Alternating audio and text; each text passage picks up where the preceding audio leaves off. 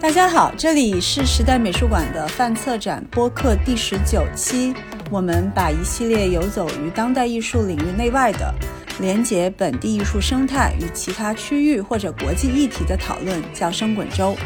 我是主播 Nikita。我们今天的对话嘉宾是聂小一，他是时代美术馆今年初发起的长期研究项目“三个争议的场域”在中国地区的研究员。四月份的时候呢，他被困于上海，我们的很多工作沟通还有交流都是在线上进行的。但是很开心的是，小一在五月底就逃离了上海，来到了广州。我们还有机会一起去杭州进行了三个争议的场域的研究。当时也采访到了像世慧、李秀琴以及张培丽几位艺术家。我们还看到了国美的毕业展。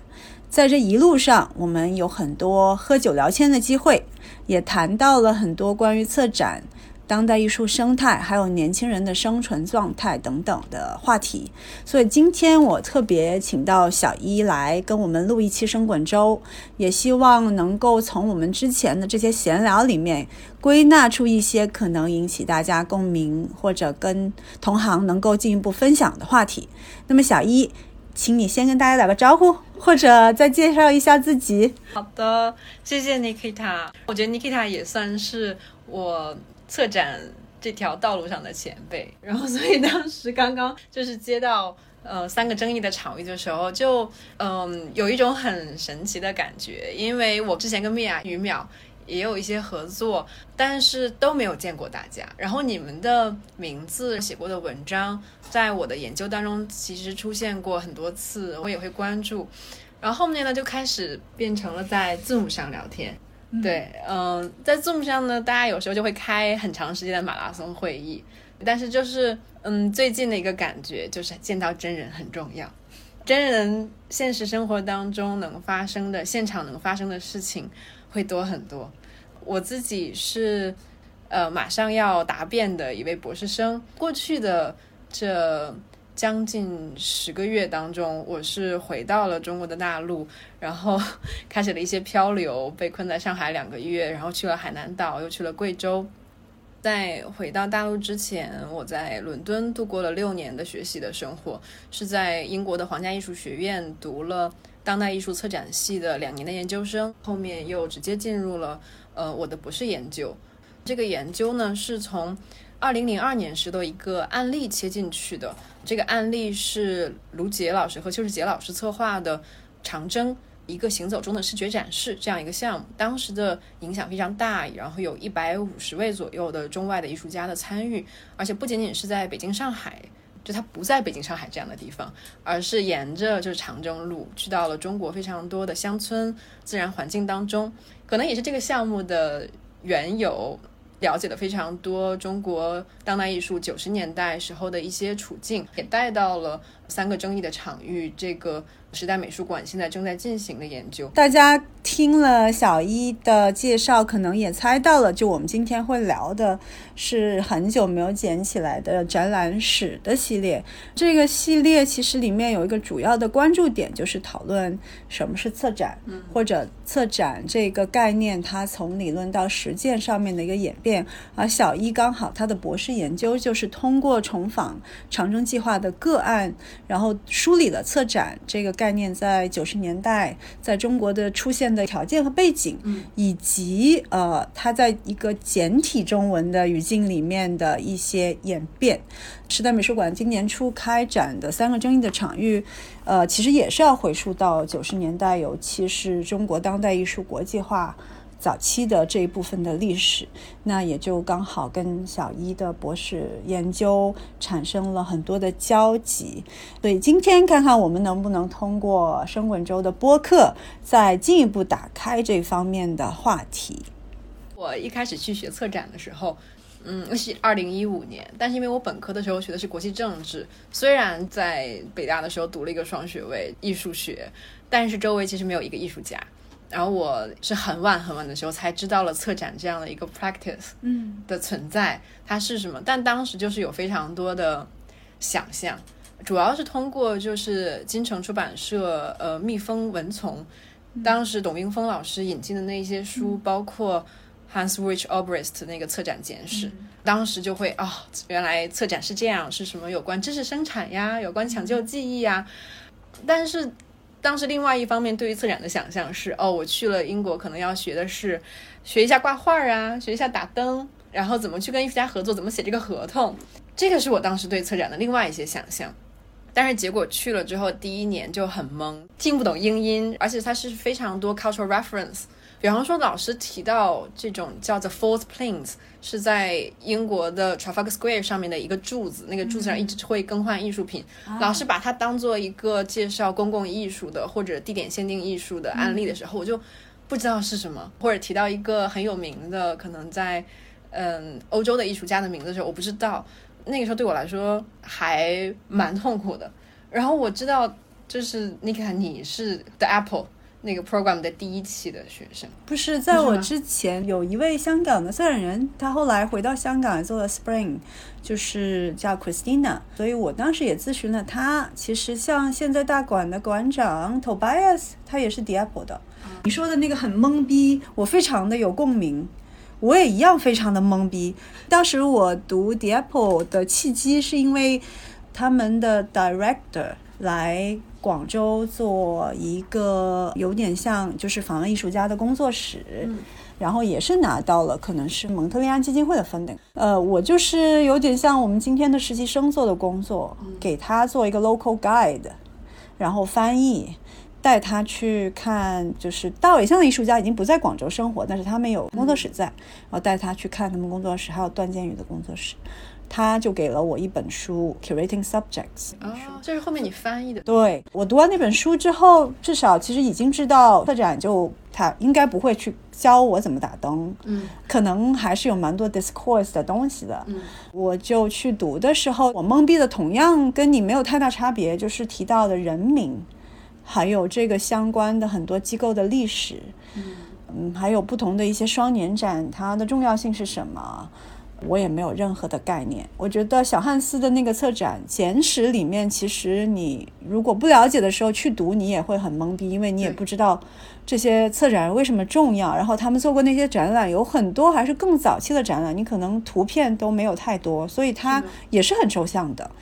我我觉得我去读这个课程的时候也没有什么现实感，嗯，呃，更加没有去考虑说读策展跟中国的语境和我当时学习的这个欧洲现场的关系是什么。对我来说，其实那种信息的过载感受也是很强烈的，嗯，然后更多的是希望去了解当代艺术和展览的发生机制是怎么样的。我在申请策展项目之前，已经在企业工作过几年了，然后也经历过那种有上顿没下顿的 freelance 的生活。以前叫 freelance，现在叫灵活就业。所以我个人可能特别希望是怎么把这种对于创造性的表达的兴趣，包括可能我喜欢文学啊、电影啊，结合我自己对某一种就是自由或者自主的这种想象，能够投入到。某一种职业当中，但是事实上读完这个项目之后能怎么样？我当时也没有任何清晰的想法。我觉得这个知识过载的一个好处就是我没有把很多时间花在困惑上，而是可能就花在学习和吸收上。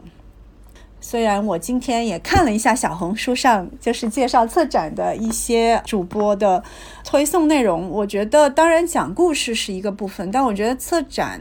它其实是一个在某一种公共空间里面的交流，嗯，所以在交流其实也是一个在 d i a p o 六个人的小组里面学到的最重要的是说，它也是一个很小的公共的空间。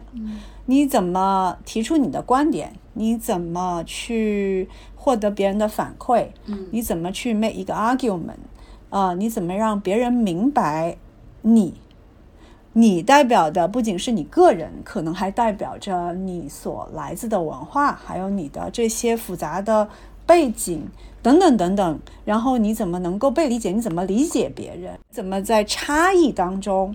寻求一些呃桥梁和一些媒介，嗯，去达成共识，然后去做出事情来，嗯，就是仅仅 argue 也是没有用的，因为其实这样的经验里面，大家会在 argue 上面花就是非常非常多的精力。但是如果你没有办法最后去达成一些共识，是没有办法行动的。所以它是一个相遇的空间，对，甚至意识到自己的一种他者性，嗯，同时你也有可能在经常会把别人看作他者，即便我们今天说的解职去职，那当你真正面对一个具体的人的时候，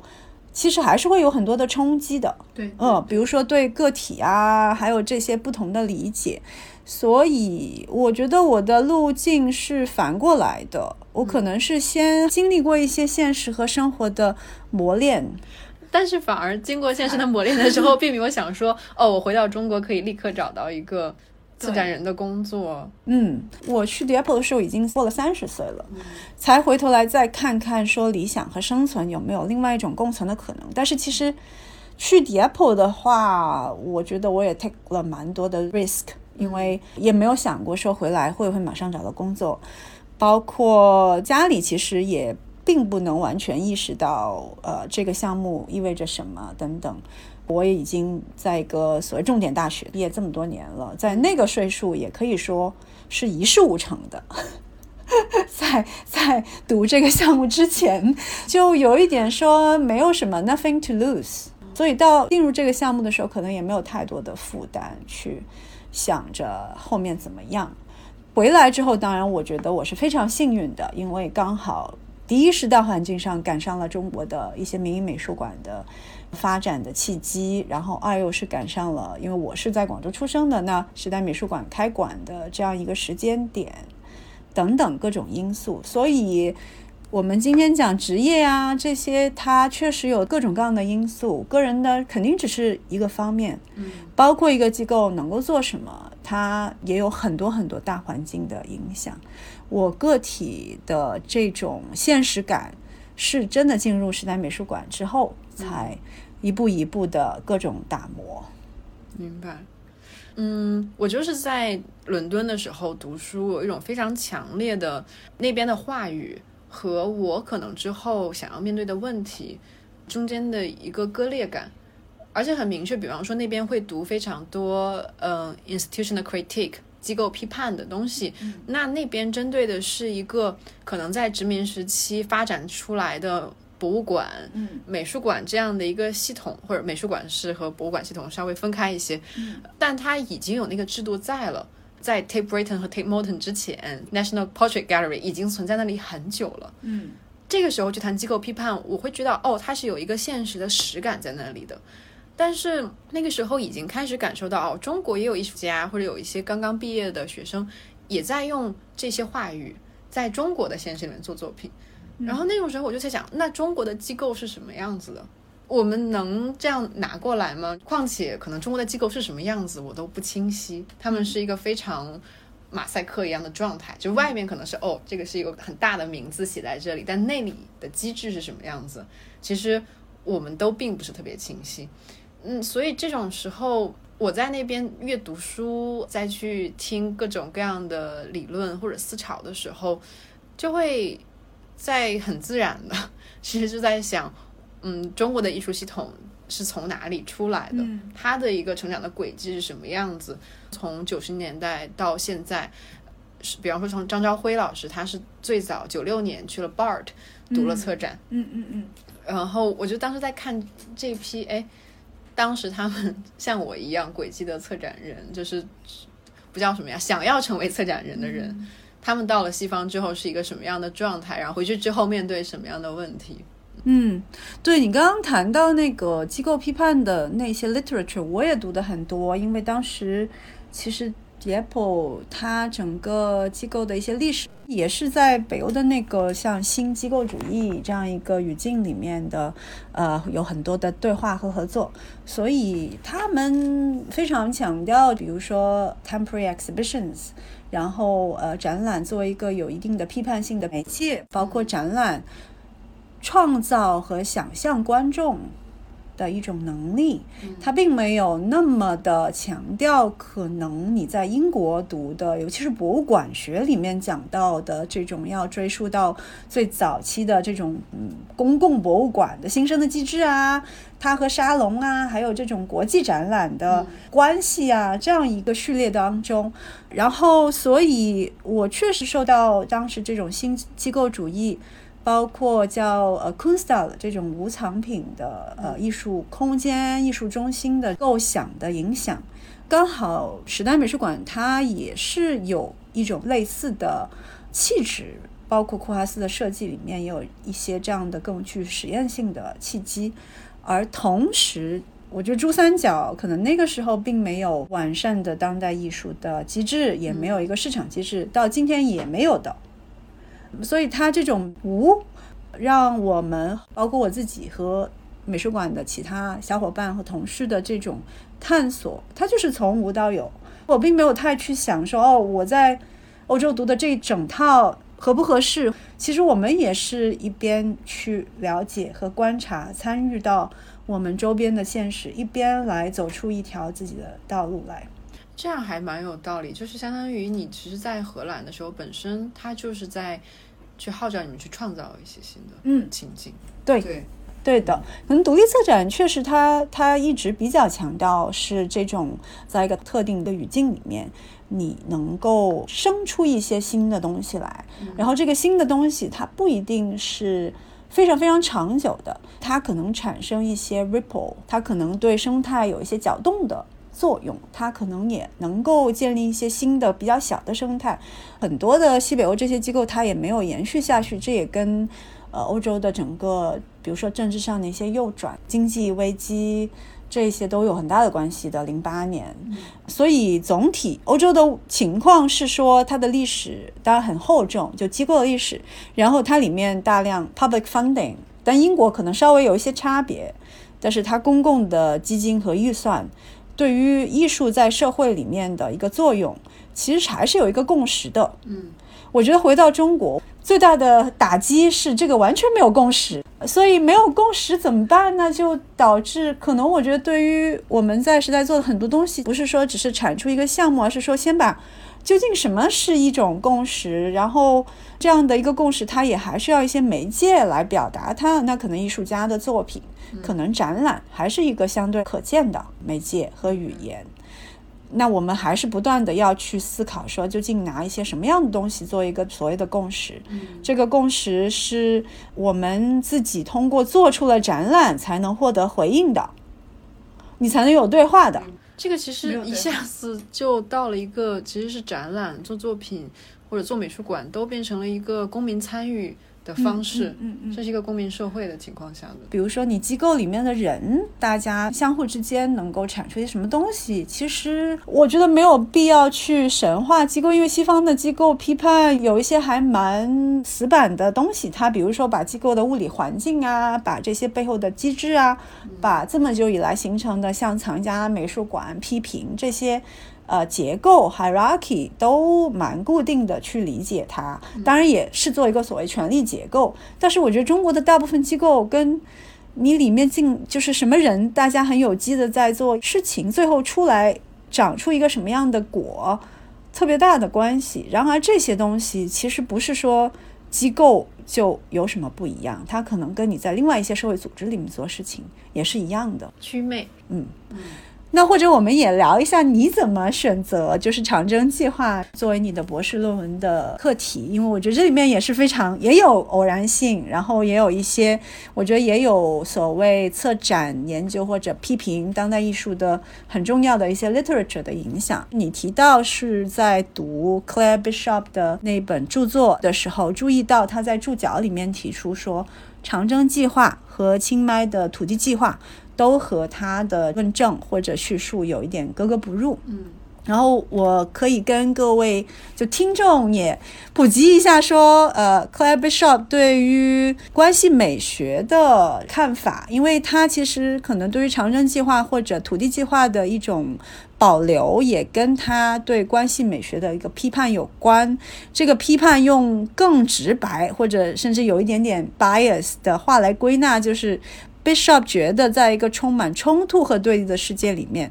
关系美学创造的是一种粉饰太平的情景，然后他也没有呈现出现实里面的这种真实的不平等等等。我认为他作为一位对中国的历史和艺术史涉猎不是特别多的学者或者批评家。不能完全的进入到长征计划的现实和历史语境也是必然的，呃，或者就是小一给大家介绍一下，嗯，因为可能还有一些年轻的同行啊，或者是不一定了解中国当代艺术史的年轻人学者，他们不一定了解长征计划。嗯，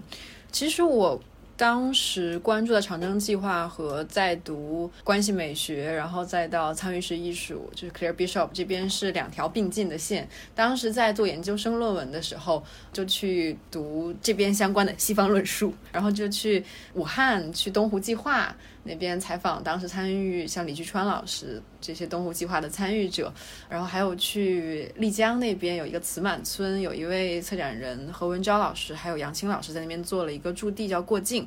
然后我就是在这些现场当中，然后再去回过头来去看这些论述的时候，就是总觉得有一个 gap 在这里。然后其实是在 Claire Bishop 的那个脚注当中，那个脚注它的那个注释的正文是什么呢？那个正文是说。Claire Bishop 在道歉，说为什么我的这个研究范围是只局限在欧洲和北美。没有是普及到一个更广的一个范畴之内，然后他就提到说，他其实曾经亲自到访过北京，然后去参观过这个 Long March Project，就是长征计划。但是就是说，对，是格格不入的，就是 sit uncomfortably。我一直对这个词印象特别深，就是好像你放呢，硬放是可以放进去的，嗯，但是呢，这可能就是屁股哪个地方不舒服吧，整个在这个里面。那对我来说，他有没有继续解释，就是为什么不舒服？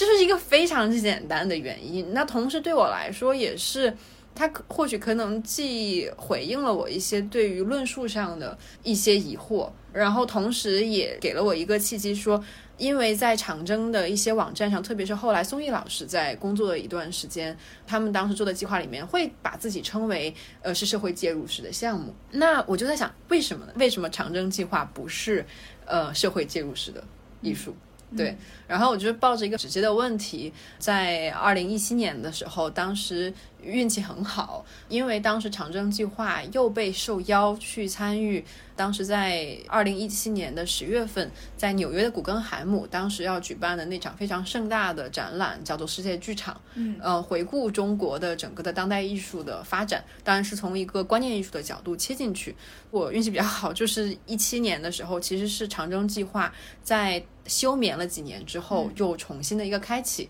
然后上次节目来深滚州做客的沈军也是当时的研究员，他当时做了非常多的梳理工作，把里面所有的文件按照时间轴一一的，就是做了一个 Excel 表。哦，然后当时我就觉得哇，就是上天眷顾我。另外一个有趣的事情是，即便像沈军花了几个月去理清楚这些文件，大家仍然说不清楚长征计划到底是什么。嗯，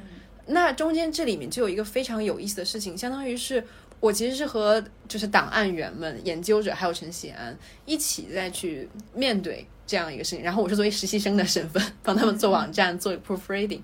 然后当时就进去开始去看，那一切事情都是有一个开头的。对我来说，这个开头就是长征计划的开始，就是二零零二年的那个项目，就是长征的一个行动中的视觉展示，然后也是。谈长征的时候没有办法绕开去的，即便后面长征发展出来了，成为两万五千里文化传播中心，然后后面又改名为长征空间，后面可能发展出画廊的部分等等，后面有非常多的就是发展，还有就是线索。但对我来说，那个点，那个初始的点，它那个点上面爆发出了一个什么样的状态，这个是一直我想去探索的，以及卢杰为什么能够在那个时候。花自己的钱，嗯，去办那么大的一个项目，当时是完全没有机构的存在，所以这里面可能对我来说也是去理解当时的人是在一个什么样的状态里面，他们当时受了一个什么样的影响，为什么会有那么大的热情？因为不仅仅是卢杰和邱志杰，还有那么多的艺术家，他们非常多是自费去参加的，以及为什么他们这么有信心，这个议题可以引起世界范围内的回响。嗯，这些都是我非常感兴趣的事情，所以后面就花了 蛮多的时间，其实有点像一个调查记者一样。嗯嗯嗯，对，也像是一个非常八卦的人，抓住一切我可以问的人，然后抓住一切的碎指头，去拼凑一个当时的现场。嗯，对。我其实跟很多做历史研究的朋友聊天，他们非常强调你有没有这种运气接触到材料，其实非常决定你的论文能不能最终写成。但是你其实刚刚提到你接触到长征计划研究资料的方式是非常有意思的，你不是以一个学者这种相对的客观的访谈。而是以长征空间实习研究员的身份去进入的，我觉得这个也暗示了你和你的一个研究对象在一种。心路的历程，还有身份上的接近性。你提到你把自己的学习的经历和九十年代在英国金匠史密斯学院学习的卢杰，就是他在读创意策展，做了一种比较。然后你认为他其实是一个在西方学习策展的中国的年轻人。虽然是不同时代的，但是你们可能也是在这个领域的一个新生力量。你们对于自己的未来也有一种期待和愿景。然后，我觉得这种研究方式是不是可以说成叫 speak nearby，或者是说从旁言说？比如深滚轴，我们在做的一些讨论，我觉得更多的是 speak from within。那你认为这个 speak nearby？或者是说，这种研究的一个立场和取向，是策展研究和史学或者艺术史研究的一个差别吗？因为其实策展研究还有大量的 literature 是策展人自己写自己的展览，自己写自己的项目，这样的一种陈述也是非常重要的。不过，你给他，你你愿不愿意先，就是再展开讲讲，就是什么是 speak nearby？其实那个 speak nearby 的概念是艺术家，还有他也是 U C Berkeley 的学者郑明和他在写作和创作里面提到的一个很重要的概念。然后从旁言说是我自己的翻译，嗯，然后这其实是他对于西方人类学的这种他者视角的反思。Speak nearby 也是他个人对于一种跨族裔的女性团结的创造性的表达。这个说法更强调的是表达者、写作者，或者是电影工作者，甚至我也会把它引申为策展人。他在表述和述说的时候，嗯，他和他的工作的对象或者研究对象的亲密性，而不是强调距离感。或者客观的学术立场，更加不是一种代言和代表。他有一本很重要的著作，就叫《女性本土他者：书写后殖民和女性主义》。整个的文本风格非常的散文化，是把文学写作还有理论的一种演绎和论述结合起来。就他认为，这种西方学术写作的典范。其实是不能真正的表达这个 speak nearby 的立场的，所以它在里面就很多文学性的，甚至是更加亲密的、更加情感性的表述。而且它里面有一个蛮重要的观点，我跟翁笑宇在 TACB 二零一九年策划的“非黑非红非黄非女”的时候，其实也受到他的启发，就是他认为这种把性别，特别是女性和族裔身份的区隔。包括我们当下其实有一些不同的平权运动的相互的割席，其实是对殖民主义接续的复制。嗯，是这样子。所以他在七十年代，这本书是在七十年代的，然后他就认为不同肤色的女性其实是应该能够同旁言说的。然后呢，他是一个今天的话是亚裔美国人，但是当然他是越南裔的一位学者。他的第一件作品拍摄的就是塞内加尔的农村妇女，今天可能就会有点不合适了。那郑明和就是认为，电影工作者不是去制作一部关于特定的主题或者对象的电影，他们不是 speak about，而是站在对象的身边。从旁言说，所以是 speak nearby。我觉得这一点其实在我后来的很多工作里面都还是有很多的影响的。除了这个展览的策划，包括其实我觉得在一些写作上面，因为一种策展的文本写作和一些更加能够有自己一些创造性和加入了一些个人视角的散文化的写作。其实它，当你变成一种 discipline 的时候，你就会失去了这种 speak nearby 的能力。我觉得很有意思。我其实你这么倒回头来，我也意识到我有对自己写作中的位置。一开始是受到 Jane Rendell 是一位。在伦敦 UCL Butler 建筑学院的老师，他在 site writing 里面就非常强调写作者在个案当中的位置在哪里。他会觉得你应该在这个 site 的内部去写作，但他也说他的这些想法也有很多的同路人，比方说像策展的理论家呃一位 Rogoff，他也是在去说我们应该去 writing with 这个主体，而不是 writing about。但是我后来又想起来，其实因为 Rogoff 也是受到郑明和的启发，嗯，其实他是有一个脉络在中间，和就和你类似一样。但是我回到这个研究的时候，觉得很有意思的事情是，大家一开始问我的问题是你为什么会挑这个题呢？就是抱着一个非常担忧的语气问我。然后还有就是你怎么还写他们？另外一种问法，那这种其实是里面。它反映出来的是一个代际之间的紧张的关系。对中国的当代艺术其实没有多长的历史，但是呢，就我觉得刚刚你讲的很有意思。你说我跟卢杰之间可能有一些经历的相似性，但这个是我在花了很久之后才真正能够体察到的。当我进入到这个研究的现场的时候，我是一个可能二十五岁的年轻的小姑娘，我总会说我应该去挑战过往的论述。或者挑战长征计划自己生产出来的一些阐释，一开始就会想说我要去倾听更多的声音，倾听包括像你说策展人的论述之外的艺术家他们的一些叙述是一个什么样子的，然后或者是一些围观的人当时经历过历史现场的，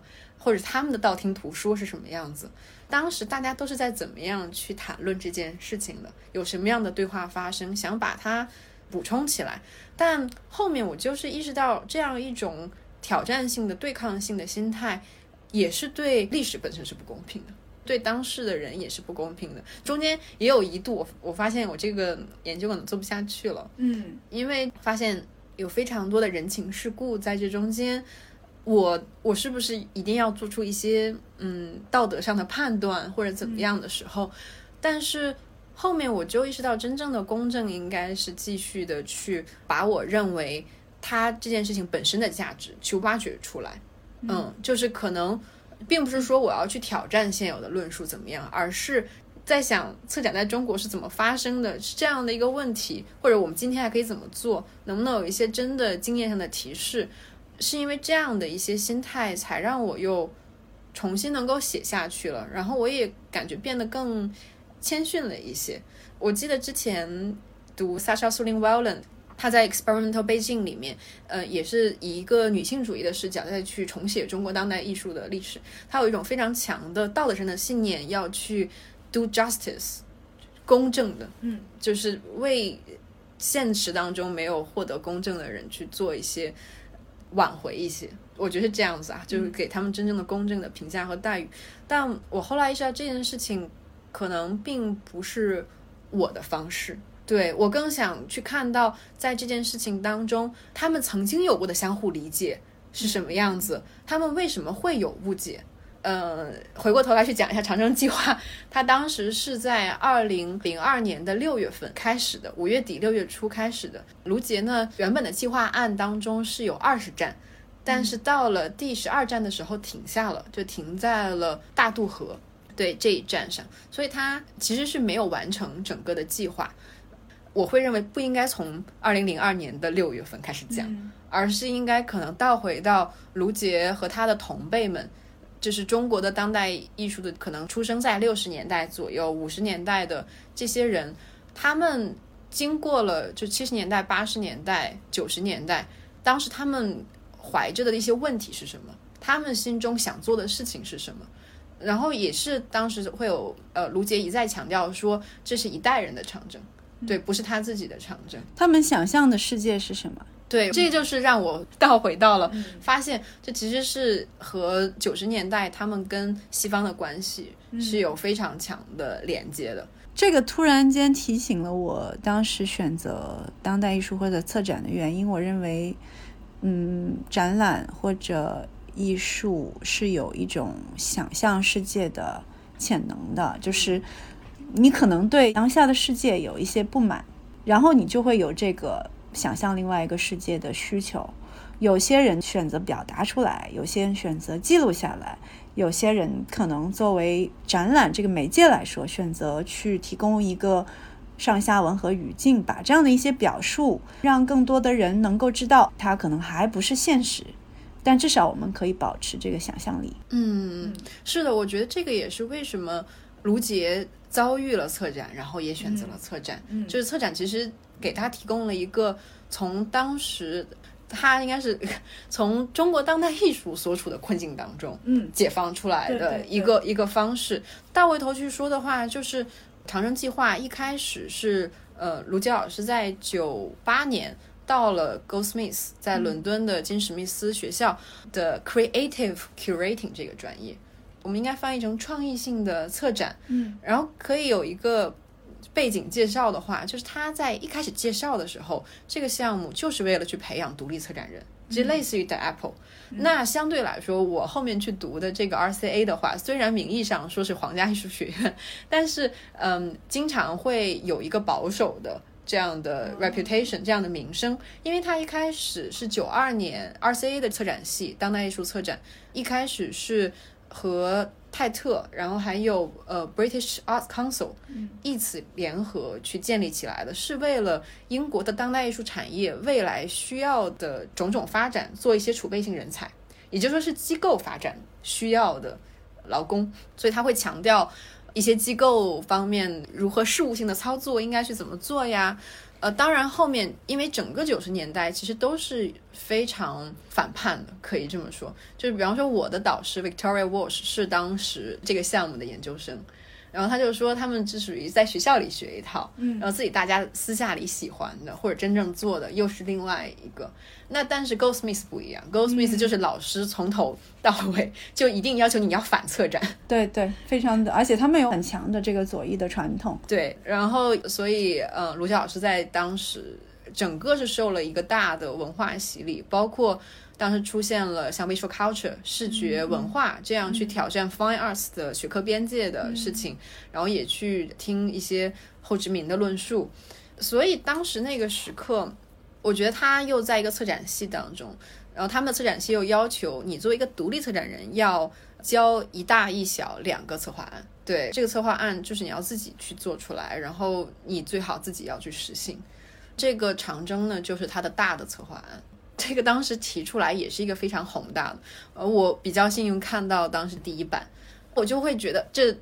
从我的角度来说，当时看到时候觉得这怎么算是一个策划案呢？因为他没有说我的 mission 是什么，然后我要请什么艺术家，我的整个 budget 是大概什么样子，呃，准备放在什么机构里面，空间设计什么样，不是这样子的。从第一站就开始直接给你拉到瑞金，给你讲长征的历史，然后在这里又放当时可能比方说于有涵、刘大红这些。当时可能类似于像政治波普一样的作品放在中间，所以可能到后面在策划案当中，可能还会说哦，我们要去读一些东西。你可以看出来，后面反过来去理解的话，是他其实是在这个策划案当中尝试去把。他在西方的遭遇，或者他在全球的遭遇，然后以及他九十年代在中国在画廊行业当中的一些遭遇，就是并置在这里冲突。因为卢杰在九十年代的中期本身就在一个交叉的点上，一方面，嗯，他是能够接触到就是西方的直接在市场当中，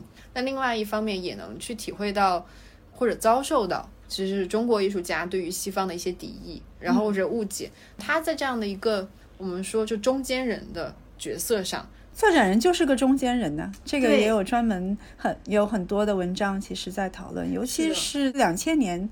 对这个讨论是挺多的。嗯，对，是一个中间人，是一个 translator。对，然后双方是的，那在这个中间就会承受两边对互相的误解。嗯嗯，你刚刚这个就是回答里面倒是提醒了一点，其实卢杰在去 Goldsmith 读 Creative Curating 的时候，他已经是个圈中人了。是的，但是其实我和你再去读，算是局外人。对我们仍然是个局外人。这个过程其实还是不太一样的，就是进入的路径，包括可能。呈现的一些问题意识，我觉得这个你的论文里面还有一个重要的观点，就是策动和策展的一个区分。其实你刚刚也谈了一点点，你能够再讲一下策动这个概念，也引用了我们今天的同辈的一些他们的讨论和他们的一些项目和观点，比如说陈百奇还有陈韵，你是怎么去思考策动和策展的区别？或者他们的关系，我们再去谈中文当中，呃，curating 翻译回来的时候，一个常常会引用的说法呢是陆荣之老师，他说他是台湾的策展人，他谈到说一九七八年的时候，他在当时在台湾工作，然后要去翻译这个洛杉矶的一个美术馆当时的一些展览的信息。当时 curator 是一个没有中文翻译的，他当时说他查字典翻译成了这个策展人，对。然后到我后面就是真的这个词，因为我觉得台湾和大陆的语境还是有一些时间差，然后不能整体的去放过来。嗯，我就发现其实策展人这个词是在当代艺术语境当中，大陆的现代当代艺术语境当中比较通用，但是其实在我们的比方说国家的博物馆系统。类似于比方说省级这种政府博物馆系统当中，嗯，研究者就说翻译成研究馆员，哦，翻译成研究员。后面呢还有翻译成比方说这个藏品主管之类的，他们也有一个系统在那边。那到底后面我们开始去谈论策展的时候，中文就变成是策划展览，那这个主体就是展览。但是，比方说像卢杰这样的一个行动，其实最后展览并不是它的主体，是它的运动的这样的一种形式。然后人和人之间的互动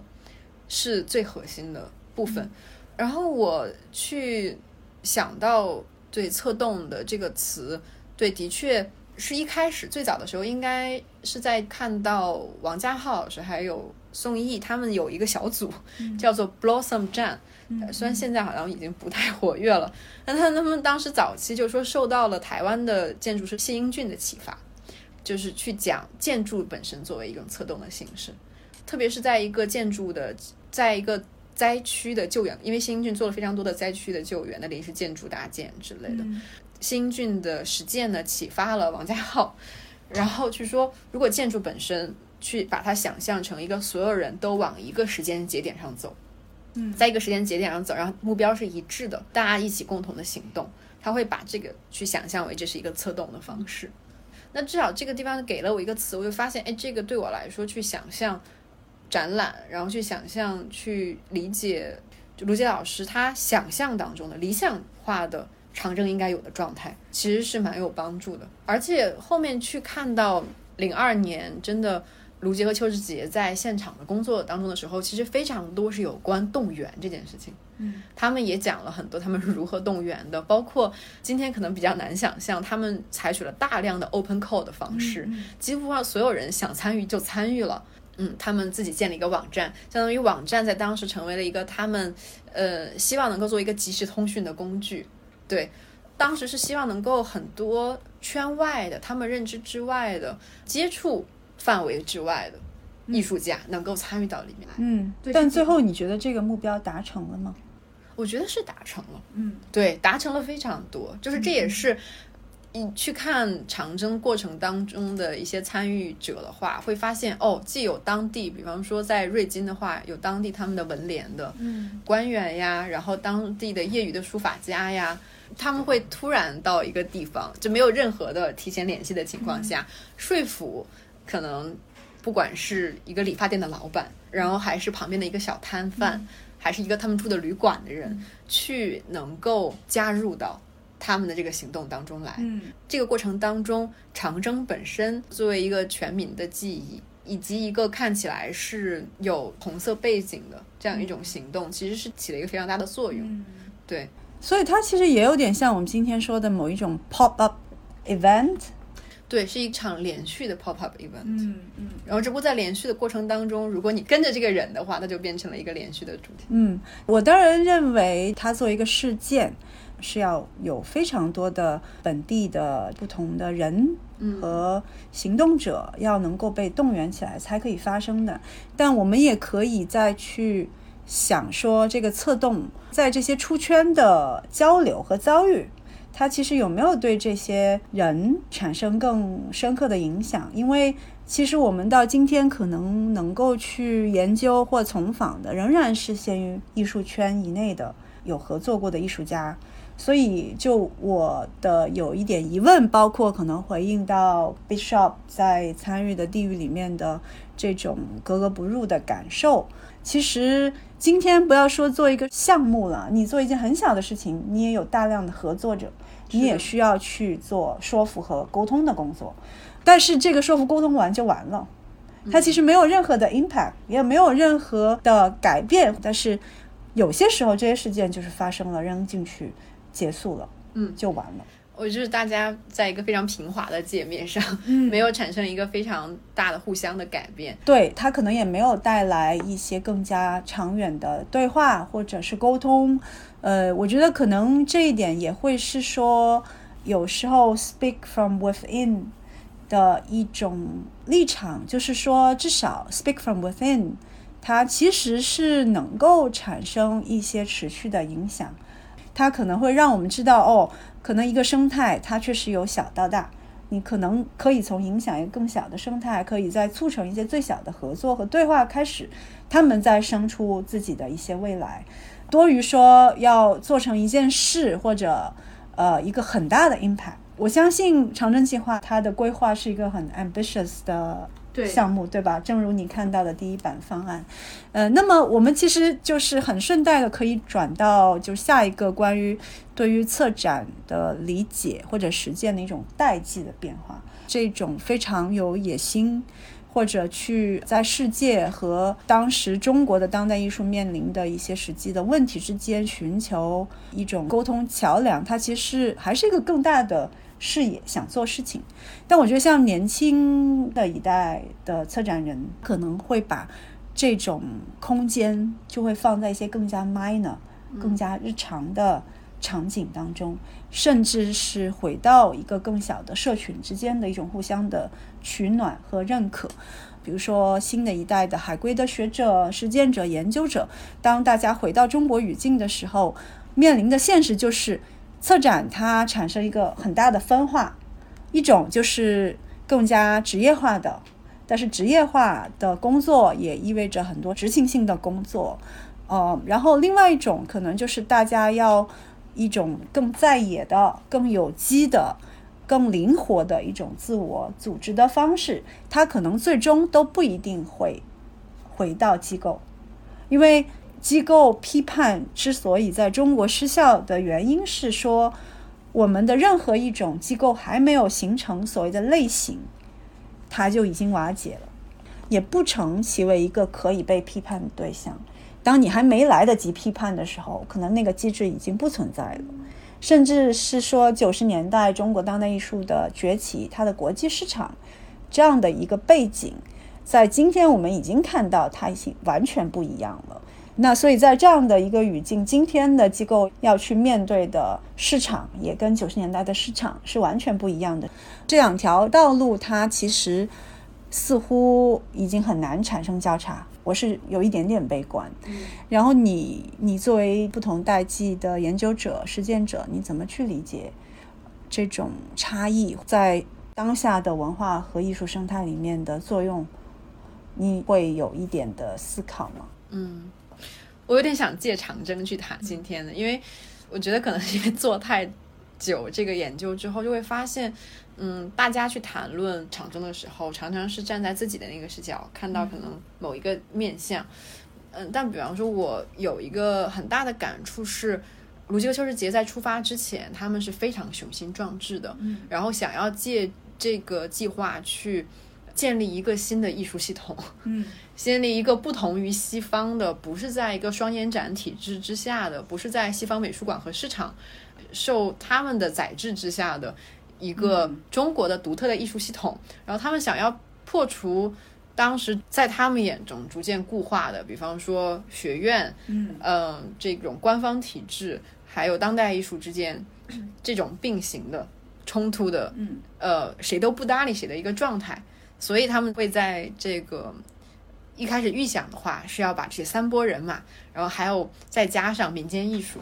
民间的艺术家，像郭秀仪老师那样子，去放在一起，大家一起去，可能会产生非常多驴唇不对马嘴的状态，互相不理解。嗯，对。然后像你说，在两条路径慢慢分叉岔开的时候，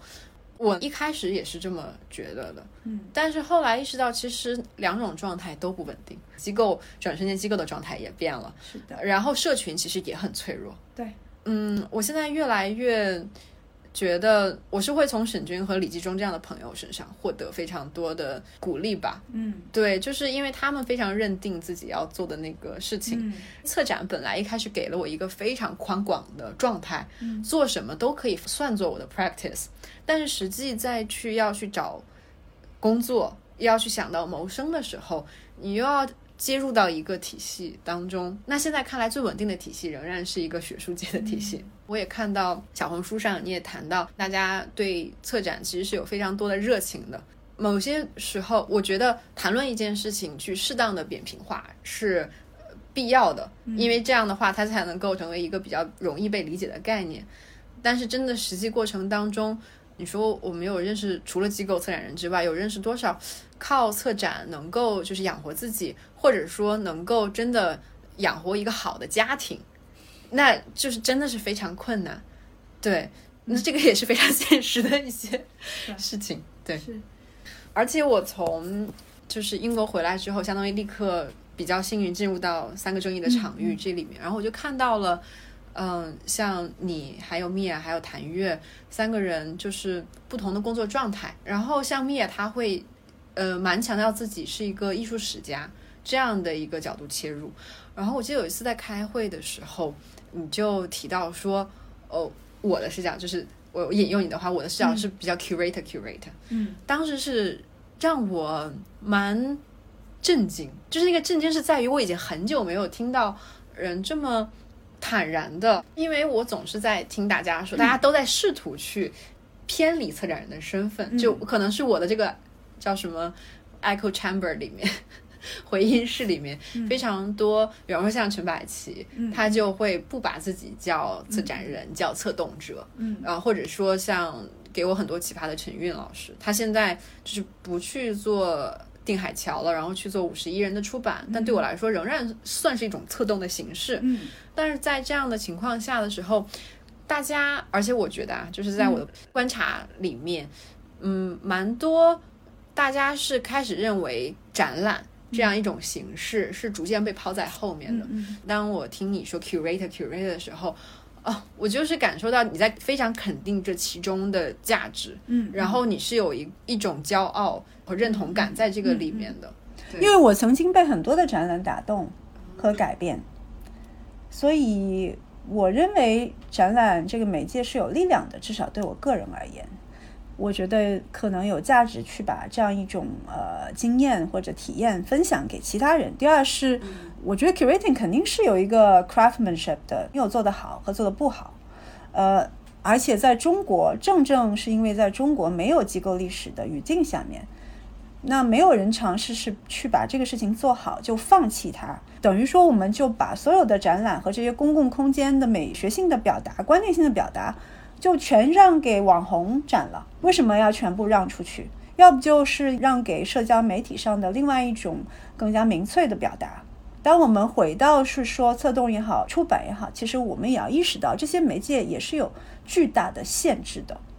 它能够到达什么样的人，能够产生什么样的讨论或者行动或者改变，也是非常有限的。毕竟。还有很多的艺术家的表述需要在展览当中呈现才是有力量的。你当然可以去看 MFT 网飞出现的时候，大家说会取代电影院，但事实上是不会取代的。我认为展览如果要把它放弃掉，那你就等于说把这样一个公共空间里面可以承载的公共表达全部让渡给所有其他可能确实是更有流量、更受欢迎、更能够产生经济效益的活动和内容。现场的守护者，对，然后也要守护这个沟通的渠道，因为做机构做展览，就是我们还是在一线会接触到观众的。所以，当艺术家不在的时候，我们是去诠释这个作品背后的一些更不一样的背景或者观点的人。另外一个就是我刚刚讲了一下这个 craftsmanship，就是它其实也是一边工作一边建立的。像我们今天看到的，比如说美术馆的一个迭代，可能尤伦斯的这种连锁化，或者再到今天在上海看到的一些更加。规模更大或者四方背景不一样的美术馆，我认为他们在展览制作上的 craftsmanship 肯定是更好的。这个好后面有技术和知识和整个行业职业化的积累，但是当然也有资本的积累。好艺术家的职业要有一个提升，他能做更好的作品。最后还是要有 infrastructure。最后还是要有美术馆和双年展给到 funding，很可能你要做出来一个更能够传播更久的影像作品，一个两万块和二十万和两百万做出来就是不一样的。所以这个 craftsmanship 当然没有表面看那么简单。我觉得我的追求是在说，我们在这个有限的空间、资金条件下面，尽量把展览做好了，而且这些展览。能够更更得体的、到位的承载到这些艺术家的作品，给他们提供更好的条件，这也是一个好展览的标准。然后最后一个方面就是对这个职业的想法，也是个内容上的一种专业化，就可能怎么介绍一个艺术家，怎么为艺术家的创作提供上下文，怎么为艺术家的一些研究能够跟本土的观众发生关联，肯定是一边做。一边学习一边有进步的，最早的像 Roman Onda 就国外艺术家，再到 Omar Fast，再到林从新。那其实我个人自己也会经历一个只有在实践当中才能把这个 craftsmanship 磨得更加熟练和更加更加融合的一个过程。可能 Roman Onda 很直接，他有很多的作品里面是涉及到美术馆，比如说仓库用到美术馆的 guard。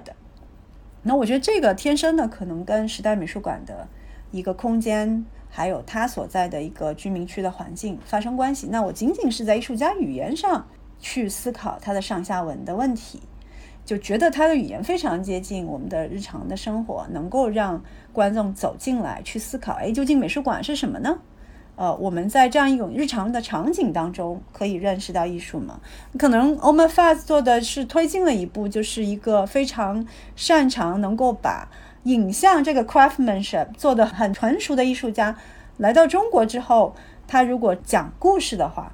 我们作为一个 curating 的团队，怎么协助这个故事的讲述和制作，再怎么把它介绍给观众？所以这又推进了一步。我们直接参与到了这个技术和剧本的调整、写作，还有拍摄的部分，包括后面应对的一系列的审查。其实这个都是在现实里去打磨你的 craftsmanship。再到林从新，那我觉得就可能更加纯熟和自然一点。从选择这个艺术家，他作为一个呃亚裔美国人，他去讨论种族问题，怎么跟广州通商口岸。鸦片战争这些本土观众熟知的历史知识结合，其实选择它的时候，我已经意识到，它有可能有结合点。后来碰上疫情，是机缘凑巧，但是这里面就已经真的可以去说它怎么 indigenize 一些相对对我们的观众来说陌生的当代艺术语言。所以这个过程就只能一边做一边对这个 craftsmanship 意味着什么有一个更深入的了解。对这个上面。我觉得是，我是 proud of 我们的团队和我们共同的成长的。嗯嗯。那么讲到展览，呃，你刚刚也提到了进入这个行业契机。其实我进入行业的契机也是因为我看了呃两千年的上海双年展。所以呢，我也想请你分享一下你在嗯做策展，就是学习策展研究的过程当中，无论在英国还是欧洲或者在国内看到了比较有启发的展览或者项目。嗯，明白。我其实觉得很有意思。我因为我一开始不知道策展是什么，然后但是是当时在北京有一个纪实摄影工作室 Off Pics，然后当时他们那边的任月老师在做一个项目，是跟北京的呃是叫北七家的木兰社区，嗯，然后他们他们是一些来自河北啊、山东啊、北京的外地那些女性的打工者或者是打工者的妻子，嗯，他们这样的身份，然后当时。我们拿了一一些手机，Nokia 的低端智能手机刚刚开始。当时呢，我就作为小助理，然后跟着每周吧，周末的时候，从当时海淀，然后跑到昌平去，就是教他们用手机拍照片，嗯，然后发到当时的 Instagram 上去，嗯。呃，当时呢，做完了这个项目，就到尾声的时候说要用这些项目来，就是做一个展览，讲述他们的故事。这个时候发现照片本身可能是不够的，或者照片怎么排才能讲述故事，需要什么额外的信息，通过什么来去作为这些信息的载体，都是需要想的问题。然后我是这样进入了，开始做，后来才发现自己在做的事情叫策展。嗯，对。然后，但这个事情是对我印象仍然会很深的，我也会一直都记得木兰社区在北七家的那个他们的活动中心。里面可能有时候是挂着大家拍的照片呀，或者是一些挂着自己做的东西，然后有图书馆呀之类的。那个空间我一直会会记得。然后就是在可能城中村子里面，周围外面都不算很干净，很嘈杂，大家都是这种私建的房子。但在那个地方有一个这样的空间，然后它可能提供一些。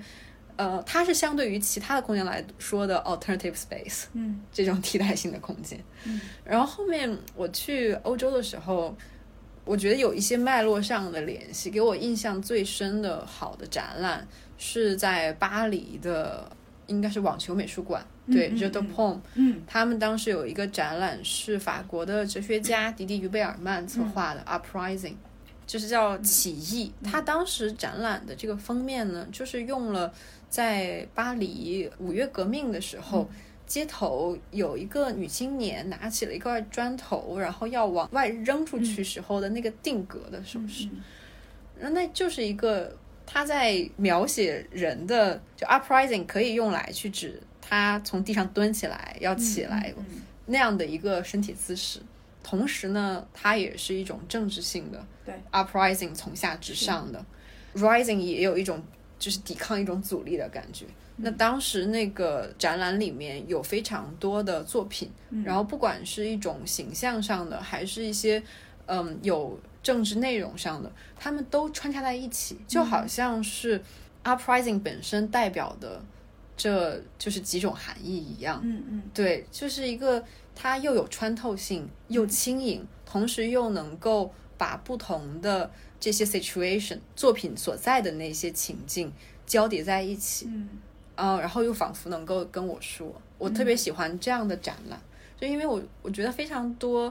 可能档案类的展览容易做的很沉重，对，很累啊，要去读很多东西，但是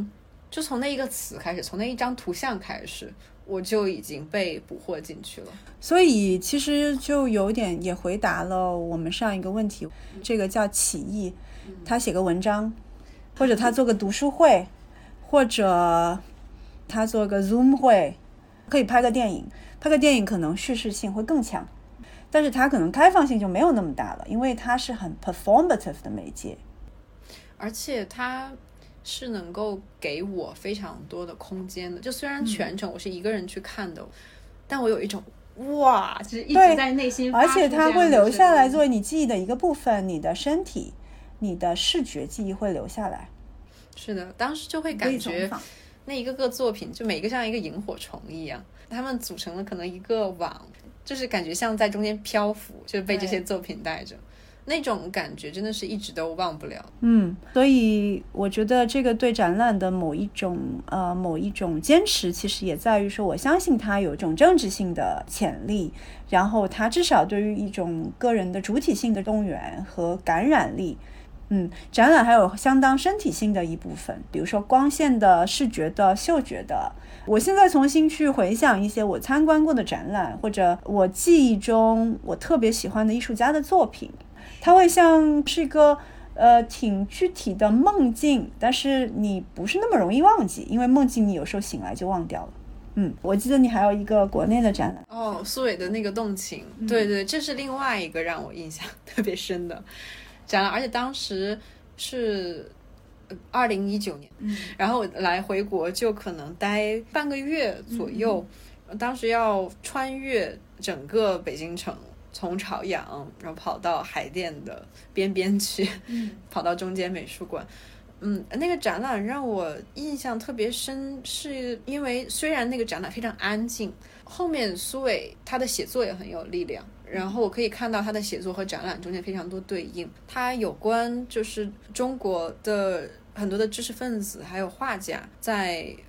建国之后，他们是怎么把情藏在自己的作品里的，或者是中间的一些变化过程？因为在一个非常多。政治宣传，然后有要有一些创作导向这样的氛围当中，抒情似乎是一个非常不合时宜的事情。嗯，对。然后，但是苏伟从不同的层面去把这些情在艺术家的作品当中的作用，包括后面国家怎么有意识的要去调动这个艺术家的感情，调动你的爱国之情或者民族大团结的感情，然后或者是这些私人的感情、日常生活，然后怎么样又。可能被边缘化之类的，嗯。他给了我一个视角，是我自己今天的生活和那个时候的艺术家之间，我是完全突然就通了，它变得也很容易。就我发现我是很喜欢这样，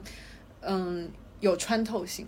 嗯，就是轻盈的，可以让我有穿梭能力的，就是展览，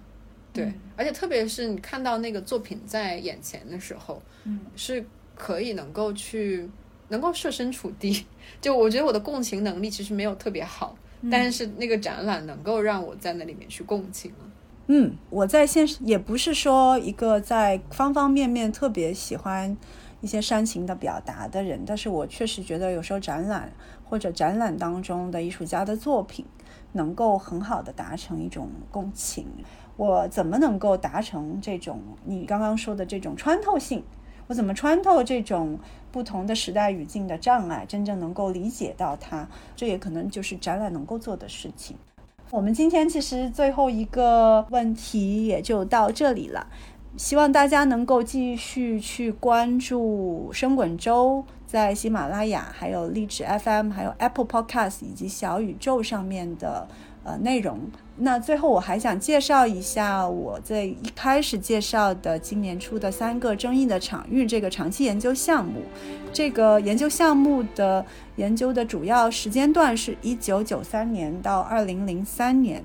聚焦的三个重要展览分别是首展于柏林世界文化宫的中国前卫艺术。后来这个展览又在欧洲不同的城市巡回。第二个展览是波恩女性美术馆举办的半边天，然后最后一个呃规模和跨度更大的项目呢，是在欧洲、美国和亚洲的不同城市举办的运动中的城市。这三个展览就把九十年代中国当代艺术的国际化，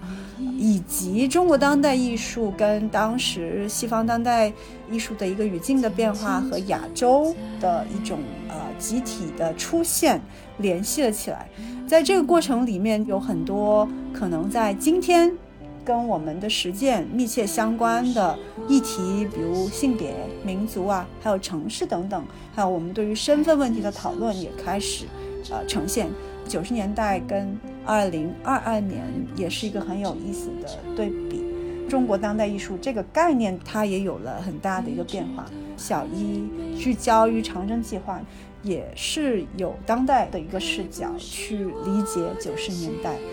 那希望大家关注我们，然后嗯，后续我们希望跟小一在工作上有更多的交流。该不是这场，是谁？